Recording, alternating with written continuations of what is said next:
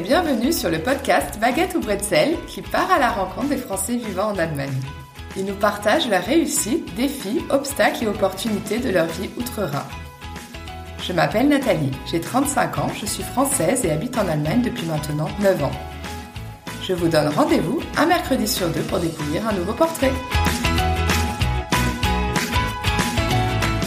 La ténacité des Allemands pousse Anthony, footballeur professionnel, à tenter sa chance dans un club de Bundesliga 2 alors qu'il n'avait jamais envisagé de poursuivre sa carrière outre-Rhin. À sa grande surprise, il sera très vite séduit par l'Allemagne, sa qualité de vie et la mentalité de ses habitants à laquelle il s'identifie. Neuf ans plus tard, Anthony ne regrette pas son choix. Vous verrez, c'est un très bon ambassadeur de l'Allemagne.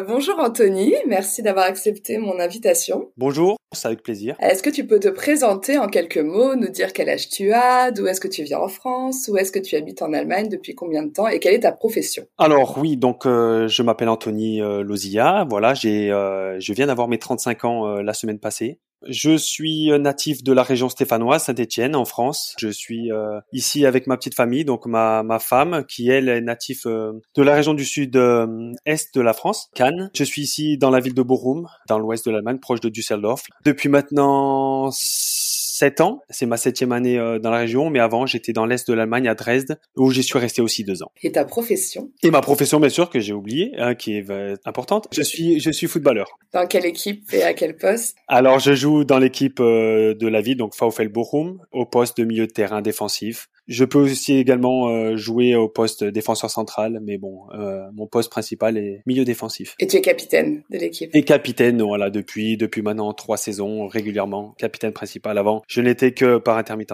Donc ça fait combien de temps là que vous êtes en Allemagne? Donc ça fait 7, 9 C'est voilà, c'est notre neuvième année en Allemagne. Exactement, oui, oui. Sept ans ici, septième année ici, plus les deux ans à Dresde, ça fait neuf, oui. 2012 exactement, nous sommes arrivés, donc Ok, donc avant de quitter la France pour l'Allemagne, quelle était votre situation? Donc tu étais déjà marié? Euh, Non, nous nous n'étions pas encore mariés. Bon, j'étais avec euh, ma compagne actuelle, ma femme actuelle, euh, Lauriane, mais euh, nous n'étions pas encore mariés. Euh, ma femme était enceinte, oui, de notre petit garçon. Je jouais en France, bien sûr, en deuxième division, au Stade Lavallois, donc dans l'ouest de la France. Donc j'étais toujours, j'ai eu ma carrière de footballeur avec ma femme, et puis voilà, ma femme était enceinte, et c'est là que nous avons eu l'opportunité d'aller voir nos, nos, voisins allemands. Et comment ça s'est passé Alors? Raconte-nous. Alors comment ça s'est passé? C'est une longue histoire, très longue histoire parce que euh, ça s'est passé en plusieurs étapes. Euh, donc voilà, dans j'explique un petit peu le contexte. Euh, dans le foot, nous avons des contrats assez euh, à courte durée. Donc j'étais en fin de contrat dans mon club euh, de, du Stade Lavallois où j'étais euh, précédemment en France. Ils voulaient, ce club-là voulait me, me, me, prolonger mon contrat. Moi, je voulais voir autre chose. Je voulais premièrement euh, la première division en France. C'était mon objectif à ce moment-là. Donc j'ai fait attendre le, club. Les propositions en France ne venant pas tout de suite, voilà, j'ai continué euh, d'attendre. Et puis il y a ce club Dresde à l'époque euh, ce club de division allemande qui, qui est venu euh, qui est venu vers moi assez rapidement, plutôt tôt dans la saison et euh, qui a pris contact avec avec moi. Donc voilà, j'ai eu des contacts avec l'entraîneur de l'époque. Les contacts se sont faits en, anglais parce que j'avais aucune base allemande à l'époque et lui aucune base française. Donc ça se faisait en anglais et il m'appelait plusieurs fois. Voilà, donc j'ai l'intérêt était, était plutôt sympa, mais je ne me voyais pas faire le pas aller en Allemagne euh, moi, je, je, voyais faire ma carrière en, France à ce moment-là. Du coup, j'ai refusé une ou deux fois euh, déjà là. Euh, après, euh, ce coach-là continue à m'appeler régulièrement pour savoir, pour essayer de, de voir si je pouvais m'imaginer éventuellement encore, encore et encore. Jusqu'au moment où c'était, je crois que juste avant le dernier match de la saison avec mon club, j'ai eu un appel d'un joueur français qui jouait déjà là-bas et qui m'a appelé pour voilà pour me, me faire un petit peu le récit du club de Dresde pour me dire comment c'était la vie là-bas, le club, voilà les environnements, l'environnement, etc.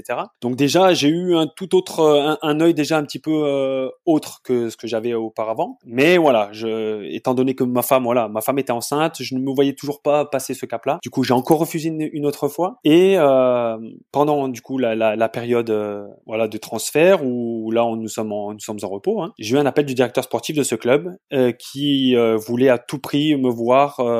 J'étais en vacances à ce moment-là dans la dans ma région, dans la région de ma femme à Nice, et voulait à tout prix me voir euh, là dans ces voilà. Donc il a fait le déplacement à Nice, dans un hôtel à Nice, euh, proche de l'aéroport, pour un dernier rendez-vous. Euh, donc voilà, il m'a dit d'amener ma femme avec parce qu'il savait que c'était que ça pouvait jouer un rôle. Je suis, je me suis déplacé avec mon, mon agent, hein, la personne qui s'occupait de moi à l'époque, et ma femme, et nous avons rencontré cette personne. Et là, euh, ça a tout changé pour moi parce que l'intérêt que qu'ils m'ont montré, euh, et puis euh, ils sont venus avec un, un, dossier bien complet avec les hôpitaux pour que ma femme accouche, montrer toutes les installations du club, les fans, tout ça. Enfin, tout l'environnement qu'il y avait autour du club qui était vraiment euh, impressionnant et euh, voilà, ça a vraiment été un déclic pour moi. Et ma femme m'a dit après ce, rendez-vous m'a dit en prends la décision toi, je te suivrai quoi qu'il arrive, prends la décision et je crois que j'ai pas hésité. Euh, du coup, j'ai dit écoutez, c'est bon, on est parti et, et, le soir même ils ont fait faxer le contrat, ils ont faxé le contrat directement là sur Nice et je suis revenu plus tard dans la soirée pour signer mon contrat et voilà, l'aventure allemande pouvait commencer. Donc là, vous étiez toujours pas allé en Allemagne. toujours pas. Toujours pas. On a signé sans aller euh, en Allemagne. Oui, normalement, c'est vrai que au préalable, on pouvait se déplacer, mais étant donné que j'ai refusé plusieurs fois, c'est eux qui se sont déplacés pour me voir et voilà, j'ai quand même signé sans me déplacer. Donc oui, c'était un risque, mais au final, un risque payant. Vous connaissiez pas l'Allemagne et la langue non plus. Quelle a été la, la, la surprise quand vous êtes arrivé à Dresde? Comment vous avez trouvé la ville, les gens? Quelles ont été vos premières impressions? J'étais seul au, au, tout début euh, pour euh, aller à Dresde parce que ma femme voilà, était, était enceinte et euh, on avait quand même pris la décision que ma femme allait accoucher en France proche de sa famille et me rejoindrait près de la naissance. Elle a pu venir quand même juste avant la naissance pour voir un petit peu la ville. Donc la ville, une ville magnifique, une ville avec voilà des monuments sublimes. donc très belle ville déjà déjà agréablement surpris par la ville assez grande, euh, même si euh, aux alentours euh, il n'y a pas, il n'y avait pas grand chose. Hein, la, Dresde c'est la ville la plus grande. Après il y a Berlin qui qui, qui, est, pas très loin, mais quand même à 200 km plus loin, donc c'est pas c'est pas non plus à côté. Mais on est tombé vraiment sous le charme de cette ville là. Les gens bon, même si euh, voilà, on, on, partait de zéro, on a, on connaît, on n'avait aucune euh, aucune connaissance de la langue allemande. Hein. Nous, on a appris euh, voilà les langues latines, hein, espagnol. ma femme et moi-même avons de la famille espagnole, donc plus la langue espagnole que nous avons étudiée à l'école. Les gens, les gens déjà en, en Allemagne parlent beaucoup plus facilement anglais que, que nous français. Hein, ça c'est à souligner. C'est vrai que on était agréablement surpris du niveau anglais de la plupart des gens euh, là-bas. Donc euh, donc voilà, ça s'est fait progressivement au début voilà par notre anglais. Et puis les gens euh, on avait eu pas mal d'aide du club, on avait une personne qui s'occupait sans cesse de nous euh, pour la, la recherche d'appartements dans un premier temps, démarches administratives hein, quand on quand on change de pays, toutes les assurances aussi, enfin toutes ces choses-là qui sont pas faciles quand on change de pays, mais on a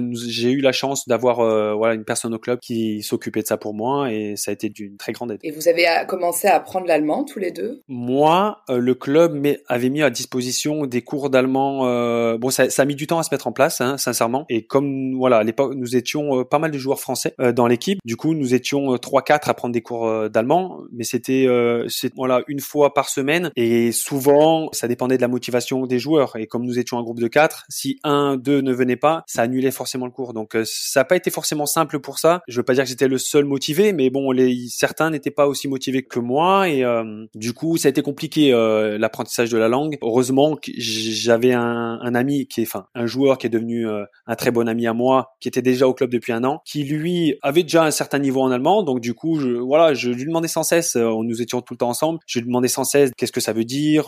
J'essayais de voilà d'apprendre comme ça aussi. Donc il était d'une grande aide pour moi également. Hein. Après, ces cours m'ont quand même appris voilà certaines bases hein, que, que je n'avais pas. Mais c'est sûr que c'était c'est une langue complètement différente de la nôtre, hein, avec un, un alphabet différent, avec une grammaire différente, très compliquée aussi. Hein. Euh, après, ils disent eux aussi que notre langue est, est, compliquée, mm. euh, je le conçois, mais c'est vrai que la langue allemande est totalement différente des langues euh, latines qu'on a l'habitude d'apprendre. Donc ça n'a pas été facile, mais mais c'est comme tout. Hein. Si on se donne la, la possibilité, ben voilà, on, on y arrive. Tu avais un contrat d'une durée de, de, deux ans C'est ça. J'ai signé, dans un premier temps de, un contrat de deux ans. Il s'est avéré que j'ai prolongé mon contrat assez rapidement, enfin au, bout de, au début de la deuxième année, de trois ans, malheureusement pour euh, questions sportives où nous sommes descendus et mon contrat n'était plus valable. Mais donc j'étais déjà dans l'optique de rester dans ce, en Allemagne. Donc euh, c'est pour cela que c'est important pour moi de, de pouvoir quand même me débrouiller assez rapidement euh, dans cette langue-là. Je peux imaginer que s'il y avait des joueurs dans l'équipe qui savaient qu'ils resteraient seulement deux ans dans équipe ou en Allemagne, vous n'avez pas forcément la motivation d'apprendre la langue, alors que si vous, vous saviez déjà que vous alliez rester plus longtemps, vous l'êtes intégré, notamment via la langue. Bien sûr, c'est pour moi primordial. Hein, quand on arrive dans un pays, si on veut s'intégrer, ça passe forcément par, par le dialogue, par la communication et, donc par la maîtrise de la langue. Après, oui, cette motivation, pas tout le monde l'a. Quand on a des contrats comme ça à courte durée, certains ont plus ou moins d'autres ambitions, plus ou moins d'autres envies. Et oui, dans notre groupe, dans notre groupe, voilà, où on avait le ce besoin d'apprendre la langue. Certains ne se voyaient pas rester forcément en Allemagne, donc du coup, oui, on voyait qu'ils étaient un peu moins motivés que moi. Ah, voilà, c'est venu plus tard. Euh, j'ai dû moi euh, en changement de, de, de, club par la suite. C'est là où j'ai fait j'ai fait le plus grand progrès, hein, sincèrement. Euh, plus qu'à Dresde, c'est là, même si après Dresde j'avais quand même certaines bases, c'est en venant ici à Broum où vraiment j'ai passé un cap. Donc, après, tu as changé d'équipe, donc tu es allé à Borum, on est venu te chercher ou comment ça s'est passé? Oui, bah, comme je l'ai un petit peu expliqué précédemment, la situation euh, sportive du club, voilà, nous sommes malheureusement descendus avec ce club en troisième division. Euh, je venais de prolonger de trois ans, mais mon contrat n'était valable que pour la deuxième division. Hein. Je, voulais, je voulais pas forcément. Euh, j'étais encore assez jeune pour pouvoir continuer à ce niveau, donc je voulais pas. Je voulais continuer à un niveau, un niveau comme celui-là. Donc du coup, voilà, j'étais libre de tout contrat. Et là, voilà, plusieurs clubs sont en général quand on est libre de tout contrat, les clubs prennent contact avec l'agent de joueur et voilà demandent s'il y a un intérêt pas de venir dans, tel ou tel club. Donc plusieurs clubs ont montré leur intérêt euh, pour me faire venir, euh, français et allemand. Moi, sincèrement, tout de suite euh, après ces deux années là, même si sportivement, enfin collectivement sportivement, c'était pas très bien passé pour l'équipe. Personnellement, je me suis vraiment épanoui moi dans ce championnat et je, je me voyais complètement rester ici. Donc du coup, voilà, plusieurs clubs sont venus, mais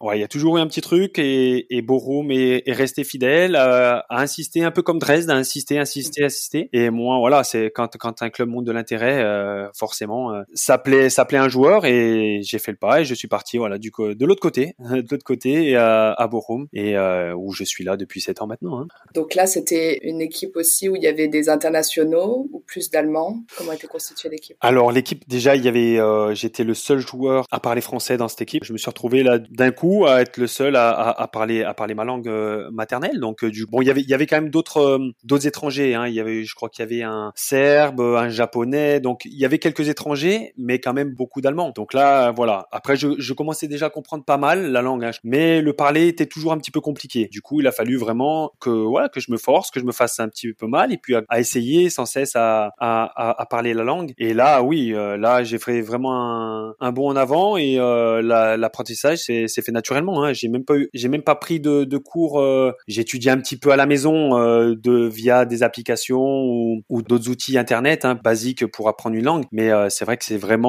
en parlant avec mes coéquipiers, en écoutant tous les jours cette langue que l'apprentissage se fait et que, que j'ai appris la langue voilà sur sur le tard.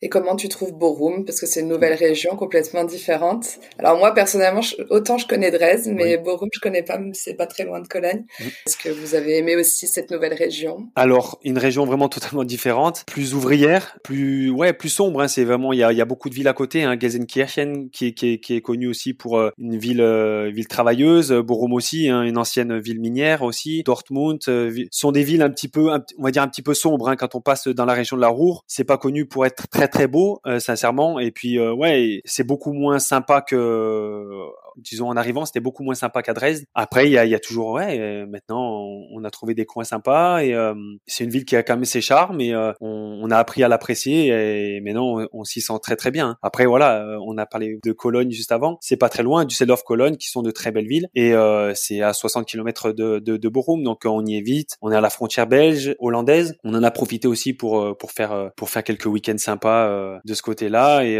même si la ville en elle-même n'est pas très jolie, voilà, il y a, elle a ses charmes et, euh, et on s'y sent très très bien aujourd'hui. Donc, donc voilà, comme euh, comme dans tout, je, viens de Saint-Étienne, donc Saint-Étienne est aussi une ville euh, minière, donc je, je peux un peu m'identifier à ce genre de, ville. Pour moi, ça s'est fait aussi naturellement. Et au niveau des Allemands de la région, est-ce que vous avez remarqué une différence avec les Allemands de l'ancienne Allemagne de l'Est? Oui, même si, euh, comme je le disais, à Dresde, euh, mon allemand ne, me permettait pas de vraiment de pouvoir profiter de, de ce contact-là avec euh, avec les gens de l'est, hein, même si les gens du club venaient de la région. Donc j'ai encore gardé contact avec certains, hormis l'accent qui est vraiment spécial à Dresde, qui est aussi différent. On les sentait, on les sentait un peu plus, peut-être un peu plus froid. même quand j'y retourne, on les sent un petit peu plus froid que, que, que du côté de Bochum et où, où déjà il y a plus d'étrangers aussi.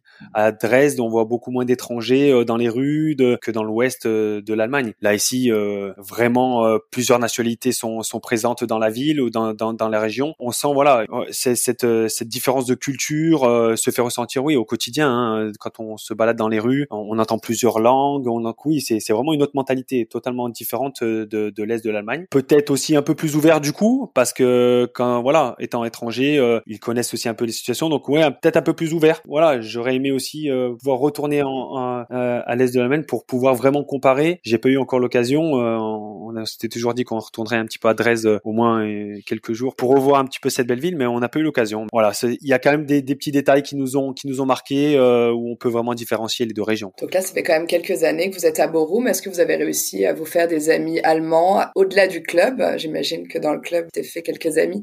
Vous avez pu rencontrer du monde. Oui. après, c'est vrai que c'est que comme je disais, le, foot en Allemagne a une, a une, place très importante. Donc les gens viennent forcément et on a rencontré des gens qui qui sont euh, voilà, euh, on, a de très bons amis maintenant où euh, où voilà notre amie elle est française, elle travaille à l'université de Bochum, mais elle est avec un Allemand. On l'a rencontré ici, donc du coup c'est devenu très bons amis. On s'est créé un peu un petit cercle, donc oui on connaît on connaît quelques personnes. Là où on a vraiment connu le plus de personnes, c'est à partir du moment où notre notre fils était a commencé à aller aussi à l'école, où on a commencé à l'inscrire dans un club de foot. Où là voilà on a on a côtoyé des, des voilà des autres des parents de joueurs, des parents de d'autres d'autres écoles et euh, oui, maintenant on voit plus, on voit d'autres personnes en dehors de, du foot euh, et c'est c'est sympa. On a toujours voulu avoir aussi un autre cercle autre que que le cercle du milieu foot, euh, football. Vous avez deux enfants. C'est ça et un garçon et une fille, vous avez décidé de les mettre euh, dans le système d'éducation allemand. Oui, c'est ça, exactement. Ça a été euh, pour nous euh, important, euh, toujours dans cette même optique, euh, voilà, de, de, rester là et qui s'intègre le plus rapidement possible. On a pris la décision. On, est, on allait au tout début, je me souviens, il y avait une école française à, à Essen, une ville à côté. nous sommes allés la voir pour voir un petit peu comment ça se passait. On s'est vite dit qu'il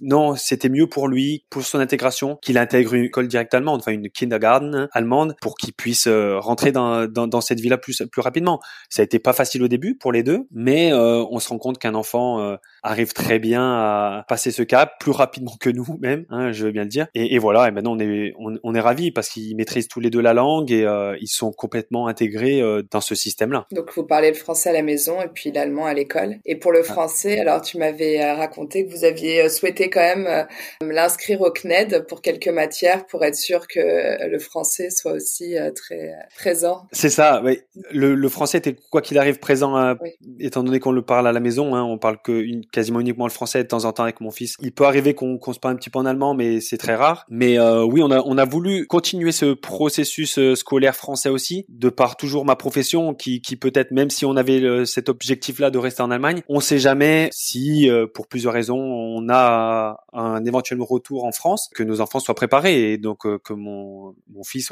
dans ce cas là euh, soit préparé à rentrer à l'école euh, l'école française sans, sans retard euh, particulier. Donc on a commencé comme l'école en France commence avant, il a commencé assez rapidement le CNED à domicile et le continue là à côté, mais en moins intensif qu'au début. Hein. Là, bon, il, il a que mathématiques et, français via le CNED parce que bon, il, a, il, va quand même à l'école allemande et on veut pas que ça soit non plus trop pour lui. Hein. Mais on continue toujours et, parce qu'on sait jamais, peut-être dans un avenir plus ou moins lointain, nous, nous, nous aurions nous serions amenés à, à rentrer en France. Et c'est c'est surtout ouais du côté grammaire hein, qui qu'on avait ce souci là, euh, qu'ils aient pas du retard. Du coup c'est pour ça. Et donc le CNED nous aide beaucoup. Ma femme prend beaucoup de temps pour ça, euh, étant donné qu'elle ne travaille pas. Quand il n'a pas école ou les après-midi quand il quand, quand il est libre, elle se donne euh, une heure, une heure et demie pour faire ces, voilà, cette partie CNED et l'aider à, dans son apprentissage euh, voilà, euh, de la grammaire française parce que bon, il, il maîtrise euh, très bien le, la langue française hein, sans problème. Mais bon, et voilà, il y a tout, toutes ces règles françaises qui sont aussi très difficiles. Hein, notre grammaire française, c'est vrai que quand on est de l'autre côté, on s'en beaucoup, on s'en rend compte et elle est très difficile. Hein, donc, donc voilà, on essaye de, d'allier les deux et ils arrivent plutôt bien. Ça fait déjà un an qu'on est dans cette crise euh, Covid. Comment ça se passe pour un, footballeur euh, de gérer la crise Donc vous avez joué sans public? Oui, alors c'était une période, oui, très très spéciale pour nous aussi, même si euh, on le répète souvent, on reste quand même des privilégiés, hein, parce qu'on on peut continuer à faire ce qu'on aime et à continuer à travailler, alors que d'autres n'ont pas cette chance-là. Donc c'est vrai que ici, alors que d'autres championnats, notamment le championnat français, au moment où ça avait commencé, avait stoppé de stopper le, les tous les championnats. Nous, ici, ça a tellement de l'importance qu'ils ont tout fait pour qu'on continue à jouer. Donc, on a eu, euh, je crois, un mois et demi d'arrêt, mais après, on a pu continuer la saison, ce qui a été très important pour nous et pour les clubs. Après. Euh, bien sûr sous sous euh, sous condition euh, de respecter toutes les règles. Euh, donc il, a fallu s'adapter à toutes ces règles. ça n'a pas été forcément tout le temps facile et agréable, mais on savait que c'était c'était important pour qu'on puisse continuer à faire à faire ce qu'on aime. Et donc on s'y est tous mis et, et, voilà. Donc on, on, a pu continuer à faire à, à faire ce qu'on faisait. alors bien sûr ça passe par ça fait plus d'un an maintenant que ça a commencé et on est testé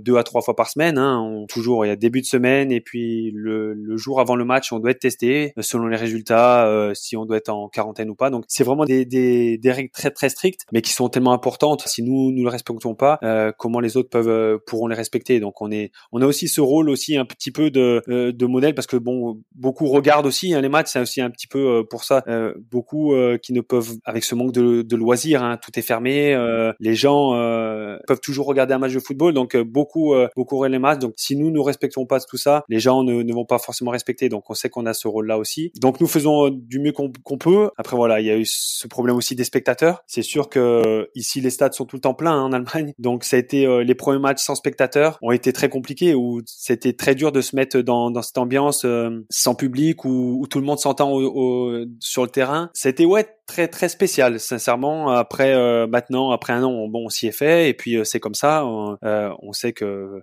la santé passe avant tout et que du coup euh, on, on, sait très bien que les, les règles sont faites pour euh, pour justement protéger le maximum de personnes. Maintenant on espère sincèrement que tout ça va va revenir à la normale parce que euh, ça manque un petit peu hein, ce partage. Hein. C'est le foot c'est fait c'est fait de partage aussi de c'est un, un, partage avec avec les gens qui viennent nous voir et et ça ça manque à ça ça manque un petit peu j'avoue. Voilà il fallait penser à, à, tous les téléspectateurs qui étaient derrière les écrans parce mmh. qu'ils étaient plus, plus nombreux pour se motiver pour se dire bon ils sont peut-être pas là dans le stade mais derrière les écrans, ils sont peut-être encore plus nombreux à nous supporter. Ouais, c'est ça. Non, mais oui, en plus, c'est vrai qu'on a pas mal de, de, retours. Les clubs font font pas mal de choses à ce niveau-là. Ils essayent de garder un peu le contact avec euh, avec les supporters parce que euh, étant donné qu'on peut pas euh, vraiment voir combien de spectateurs viennent à tous les matchs, comme ils sont pas là. Donc pour voir un petit peu, voilà, s'ils sont avec nous, c'est important pour la vie d'un club aussi hein, de, de, de, savoir pour qu'ils restent un petit peu concernés avec le club. Donc il y a pas mal d'actions qui sont faites dans, dans cet esprit-là avec les, les réseaux sociaux et, et c'est vrai qu'on a pas mal de retours, même nous en tant que joueurs. On reçoit pas mal de messages des supporters pour nous dire de voilà c'est bien. Et puis euh, même si on n'est pas là, nous aussi on essaie de faire des, des actions avec euh, des maillots pour le 12e le 12e homme, le fameux 12e homme pour les supporters, avec pas mal de, de choses. on fait pas mal de vidéos pour euh, voilà pour leur leur communiquer un petit peu notre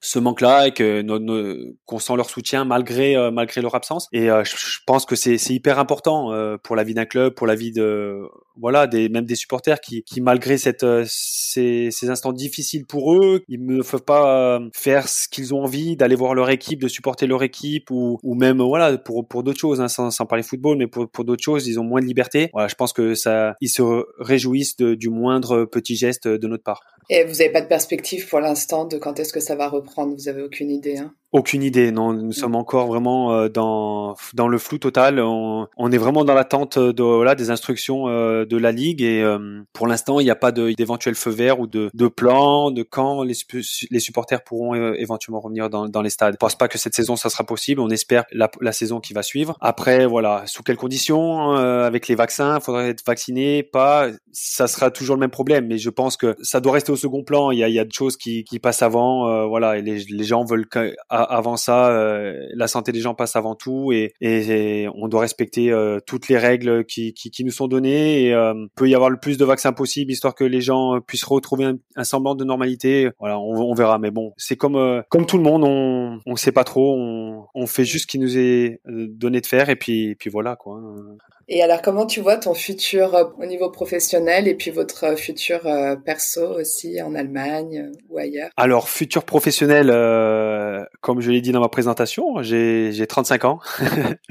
j'ai eu 35 ans et pour un joueur de foot, ça commence à faire un petit peu vieux. Donc voilà, ma carrière est plus proche de la, de la fin du début. Après, je me sens toujours bien, donc j'ai toujours envie de jouer. Je viens de prolonger mon contrat il y a pas longtemps d'une saison supplémentaire. Donc pour ma profession joueur de foot, je vois année par année. Déjà, ça fait 3-4 ans que je fais comme ça. Je regarde année par année, selon mes performances, selon ma santé, selon comment je me sens. Hein. Et, et on voit comme ça avec le club, on a, on a, on a cette, cette confiance mutuelle. Le club et moi-même, on a su instaurer cette confiance entre, entre les deux parties, qui fait que voilà, on regarde année, année par année comment on avance. Et jusqu'à présent, ça marche super bien. Donc on va continuer comme ça. Et on a bien sûr, on a commencé à discuter d'une éventuelle reconversion dans le club, que ça soit d'un côté soit entraîneur, soit accompagnement de l'équipe professionnelle. On a plusieurs pistes. Euh, ça se fera progressivement. On est sans cesse en dialogue avec le club. Nous verrons bien. J'ai aussi quelques pistes en France. Nous sommes en train de, de construire notre maison aussi en France, euh, dans le sud de la France. Donc on, on verra. Je, je, laisse toutes les portes ouvertes. Nous apprécions vraiment notre vie ici en Allemagne, sincèrement. Euh, quand nous sommes arrivés, ma femme avait toujours dit euh, ah, je, quand t'as fini ta carrière, on rentre en France euh, quoi qu'il arrive. Maintenant, depuis quelques années déjà, elle se voit rester ici. Donc déjà, c'est pour moi déjà un, un, grand pas. Et voilà, ne faut pas oublier que nos enfants n'ont connu que, que, que cette vie en Allemagne. Hein. Ils ont tous leurs amis ici. Tout, tous ces points sont, sont à prendre en compte euh, pour nous et euh, ça sera quoi qu'il arrive euh, que positif parce que les deux vies nous plaisent. Que, donc nous verrons bien. Euh, nous nous laissons surprendre par, par ce qui arrive et puis et puis c'est tout. C'est comme ça. Et je pense que c'est un côté aussi sympa de de pas savoir exactement où on, où on vivra. voilà, petit côté aventurier, je sais pas, mais oui, c'est excitant. ouais, c'est sûr, excitant. Ouais. Il y a peut-être un petit peu excitant. Donc nous verrons bien. Mais en tout cas, on peut on, on peut se projeter dans les deux pays. Donc c'est ce qu'il y a c'est ce qu'il y a de bien. Est-ce que tu saurais dire qu'est-ce que tu aimes particulièrement en Allemagne? La qualité de vie en général. La qualité de vie est, est sincèrement euh, extraordinaire. C'est je trouve beaucoup plus facile. Tout est plus facile en fait ici. Les gens sont aussi. Euh, on avait on m'avait dit hein, quand on arrive en Allemagne, euh, les Allemands sont très carrés, très très organisés. C'est vraiment le, cette idée qu'on a hein, des Allemands. Elle est vraie, mais euh, ça a tellement du positif, je trouve, euh, dans le quotidien. on sait où on va, on sait où les gens vont. Donc ça, c'est vraiment ce côté plaisant. C'est voilà la vie quotidienne ici. C'est simple, c'est simple, c'est euh, facile. Du coup, ouais, ça nous plaît vraiment. Après, euh, voilà, il y a notre famille qui est en France, donc euh, il y a ces, côtés-là qui, jouent aussi, qui ça nous manque. Hein, j'ai une grande fille aussi avec qui qui vit en France, hein, que j'ai pas eu avec ma ma femme actuelle, mais on se pose la question si on a. J'aimerais aussi l'avoir un peu plus souvent, donc euh, voilà, ça penche aussi dans la balance. Après, ouais, pour revenir un petit peu à, aux différences entre les, les différences entre l'Allemagne et la France, j'avoue que on, on s'est fait un petit peu à, à, cette culture allemande, même si notre notre gastronomie française nous manque. hein?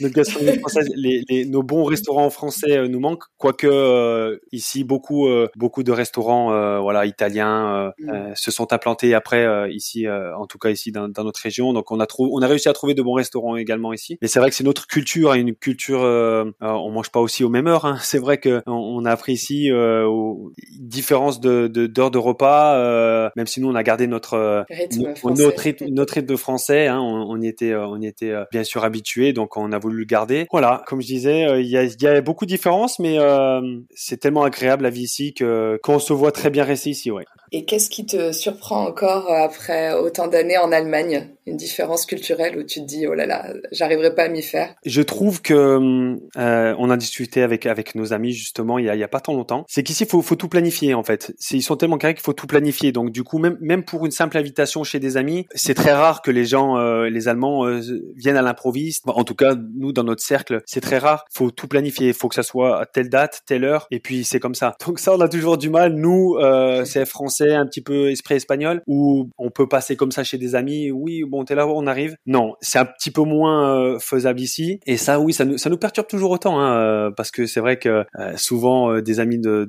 notre garçon nous appellent pour pour deux semaines après. Oui, là, ça serait bien. D'accord, mais bon, c'est dans deux semaines. Donc donc c'est toujours c'est toujours amusant et on en rigole souvent, hein, parce que bon, ça reste des ça reste des petits détails, mais, mais c'est vrai que sur ce point, oui, c'est vrai que on a toujours un petit peu du mal. Hein. Nous, on est on est un petit peu on aime bien les choses un peu spontanées des par moments et c'est pas toujours possible ici. Est-ce que tu as une anecdote à raconter en tant que Français en Allemagne qui te serait arrivée? Alors une anecdote, qu'est-ce que je pourrais raconter? Non, il y a, il y a toujours, on la raconte toujours, mais c'est vrai que je me rappelle la toute première fois où j'étais, où je suis arrivé en Allemagne et euh, après par la suite, on, tout le monde me le racontait. Euh, c'est toujours par rapport à ces ces feux pour les piétons, les feux verts et rouges. Et nous, Français, ne respectons pas forcément ce feu rouge et feu vert pour les piétons. Hein. S'il n'y a pas de voiture, on passe. Et j'étais dans, dans, dans, la ville, comme ça, à Dresde, et je faisais un petit tour justement quand j'étais tout seul. Euh, j'étais encore à l'hôtel à ce moment-là. Et je faisais le, je voulais aller un petit peu dans le centre-ville. Et vraiment, c'était un jour où il n'y avait pas grand monde dans la ville et, euh, et la rue, une, grande rue déserte. Et puis je vois le, euh, le, le, le, feu que du piéton qui était au rouge. Je m'apprêtais quand même à, à passer et il y avait deux, deux personnes avec moi et elles bougeaient pas quoi. Elles bougeaient pas, elles restaient là et alors moi j'hésitais et je les regardais et je dis bon ben je vais attendre et elles ont vraiment attendu le temps du, du que le feu passe au vert alors qu'il n'y avait pas de voiture à 200 200 on pouvait voir les voitures à 200 mètres loin mais donc ça ça ça m'a toujours marqué ça parce que euh, c'est c'est ça montre vraiment cette mentalité allemande euh, de, le respect le respect des règles le respect de des, des gens qui qui l'auraient important. Je trouve ça super maintenant après du après le recul à chaque fois que je redescends euh, dans le sud de la France où c'est le c'est le chaos total où les, aucune voiture respecte euh, rien. S'il y a un piéton qui passe, euh, c'est limite, ça elle pouvait l'écraser. Euh. mais non, mais c'est vraiment ça. C'est alors qu'ici tout est, il y a vraiment ce, cet esprit de, de respecter l'autrui et respect des règles qui je trouve super et qui fait que l'Allemagne en est là où, où, où elle est aujourd'hui. Hein, certainement la plus grande puissance européenne parce que voilà, elle est, elle reste droite, elle reste dans ses dans ses valeurs et on devrait peut-être euh, nous Français prendre un petit peu euh, de ces euh, de ces valeurs là. De la graine et on peut dire aussi que les Allemands sont tenaces, hein. que ce soit pour l'équipe à Dresde ou l'équipe de Borum. S'ils avaient lâché avant, tu serais sûrement pas où, là où t'en es aujourd'hui. Hein. Ça c'est sûr, non mais c'est vrai que pour pour mon exemple à moi, ça ça ça joué, hein, mais je le vois, c'est vrai que dans, dans plein de choses, dans les états d'esprit, si je peux comparer dans mon milieu à moi, l'état d'esprit des joueurs en France et, euh, et ici, c'est vraiment cette mentalité de ne jamais rien lâcher, d'aller jusqu'au bout, euh, se battre jusqu'au bout, jusqu'à la dernière minute. Euh, c'est vraiment cet, cet esprit allemand qui, qui est pour moi tellement tellement important. Ça rentre parfaitement dans mes valeurs à moi. Je suis un peu comme ça, donc du coup, c'est peut-être pour ça aussi que je me suis que je me suis autant aussi bien adapté. Mais j'avoue que c'est vrai que voilà, c'est un truc à souligner. Cette ténacité allemande, vraiment, c'est c'est vraiment impressionnant. Et voilà, comme je disais, c'est pas c'est pas illogique que que ce pays ait autant progressé sur toutes ces dernières années, c'est parce que ils ont cette mentalité-là euh, de toujours vouloir plus, de toujours vouloir progresser et, tout en respectant euh, autrui. Et, je trouve ça pour moi extraordinaire. Et c'est comme je l'ai dit vraiment avant, c'est vraiment sont vraiment des choses que, peut-être faudrait qu'on euh, qu'on garde nous français parce que ça se perd un petit peu chez nous, peut-être devenu un petit peu trop égoïste, un petit. Et oui, faudrait qu'on regarde sur ce qui se passe un petit peu à côté pour pour pouvoir avancer un peu un peu mieux. Et alors la dernière question, est-ce que tu te sens baguette ou bretzel? Baguette. Quand même baguette. 100% baguette. toujours, toujours. Oui, oui, toujours. Comme je disais, c'est le petit point où, euh, euh, voilà, côté un petit peu, euh, mes pâtisseries françaises me manquent. Ouais, ma, ma, bonne baguette, même si voilà, maintenant les brötchen, on, on, les aime aussi. Hein, mais oui, il y a certaines choses qui, on est bien content de les retrouver quand on quand on redescend en France. Bah, merci beaucoup, Anthony. Merci à toi.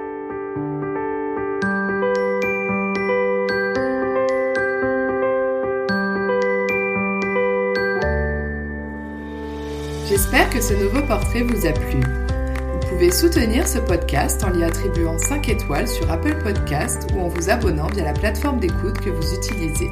Merci pour votre soutien et à bientôt. Tchuss